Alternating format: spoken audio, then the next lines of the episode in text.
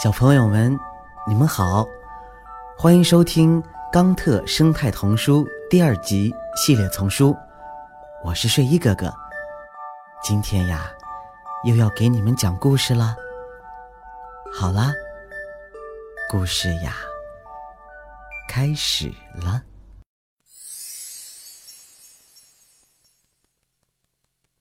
都市农场。在一个大城市中，一个草莓和一只芦笋正在寻找栖身的地方。草莓建议到市中心去找找看。嘿，你不会是疯了吧？芦笋拒绝了草莓的主意。你知道的，市中心除了混凝土和肮脏的空气之外，什么都没有。另外，那里几乎没有土壤。可是。你总归是需要水的，对吧？呃，那当然，我们植物如果没有水就不能生存了。但是在市中心，雨水中还缺乏矿物质，并且直接从排水管流进了下水道，进入大海以后就没有了。那水几乎流不进大海里，但是我可以保证，在市中心的屋顶上能够喝到全部我们所需要的水。好吧，不过假如你是在那些天寒地冻的地方，或者是北方的城市，呃，比如蒙特利尔或者北京，你要怎么熬过冬天呀？你难道从来没有见过温室吗？当然见过，在温室里，农民让你在水中生长，让你温暖的过冬。我们走吧，在城市里为自己建造一座温室。然后在泡沫玻璃上安家。有干净的泡沫玻璃，暖和暖和当温室当然是好的。可是，谁来为我们买单呢？芦笋喃喃道。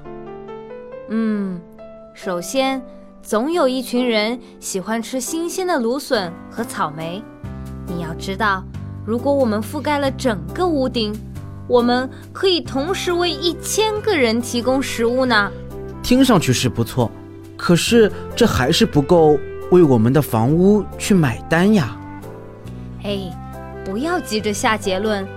我们寻求的是双赢，而不是单方面的得到好处。但是超市得支出更多的成本来包装、冷藏、运输我们，这样我们就成了输家了。没有人愿意买我们。超市和市中心建筑物的主人都会是赢家。人们怎么会希望有座农场在他们的房屋顶上呢？因为你和我可以让房屋冬暖夏凉，而他们还能够靠健康食品而赚钱。这样的话，我们帮助他们节约资源和资金。又给他们创造了在市中心就可以吃到新鲜蔬菜和沙拉的机会。嗯，有道理，我同意。那么，如果我们在屋顶上快乐生长，开心的想唱歌了，会怎么样呢？希望人们能加入我们，齐声合唱。想一想，和爸爸妈妈讨论一下。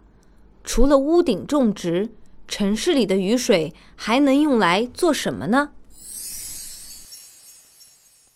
你给草莓的建议是什么？是住在城市里，还是回到农田中？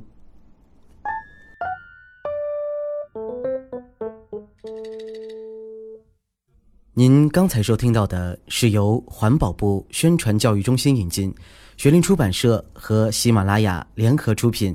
李潇钦和黄鑫播讲的《冈特生态童书》第二集系列丛书，还有很多好听的故事，不要错过了。感谢你的收听，让我们下期再见，谢谢。